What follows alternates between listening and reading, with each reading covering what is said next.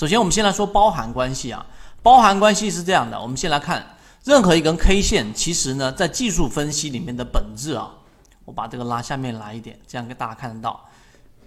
好，技术分析里面的本质呢，它都是要有一个多空的一个对抗，所以呢，你要了解两根 K 线，这是回归到最开始的技术分析了。两根 K 线里面的一个多空，所以你首先要知道有一些这种比较复杂的 K 线要进行处理，那就是要用到包含关系了。所谓的包含关系，就是两根 K 线只要站在出现以下情况，你都要干嘛呢？相邻两根 K 线，一根 K 线的高低点包含在另一根 K 线之内。那么它就可以把它定义为成一根 K 线，所以像这里面就直接是把它定义为成一个我们这样的一个 K 线，就可以划分开来了。这主要要做的事情就是要帮助我们在做这一个笔和线段的规划的过程当中，要进行化繁为简。所以这里面看到了没有？只要高低点在这根 K 线之内的，从左往右的顺序，我们都可以把这几种类型啊，都可以把它判断为包含关系，把两根 K 线。定义为一根 K 线，这一点大家要明白，所以这是比较简单的，我简单的带过。第二个，我们来看包含关系的一个处理，它的处理呢，一定要确定一个方向，也就是说，出现像这种情况，对吧？n 减一，n，n 加一，这三根 K 线，那到底它是怎么样的一种包含关系呢？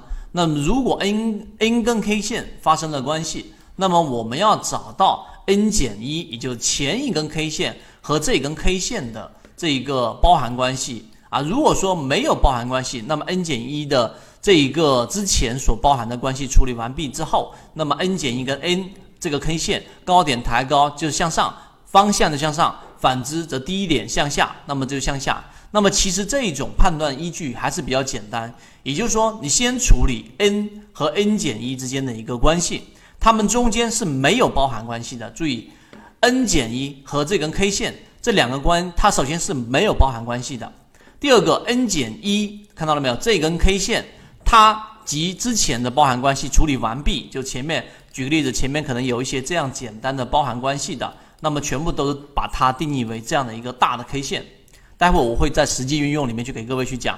那么这样得出来的一个结论之后，如果 n 减一和这根原有的 K 线第 n 根 K 线的这个高点是抬高的，看这里面。这个高点干嘛？是向下的，那么这个方向就是向下的这一个包含关系。那么如果是向上的，那么它就是向上的。所以前面处理完成之后，它们首先不不是包含关系。你看下面这个，它也不是包含关系。那么最终我们发现它的整体处理完毕之后，它和它的关系，它的高点干嘛？是向下走的。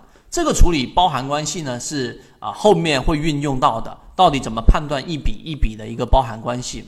圈子有完整的系统专栏、视频、图文讲解，可以帮助大家建立完整的交易系统。系统进化模型，一步老墨财经公众平台，进一步系统学习。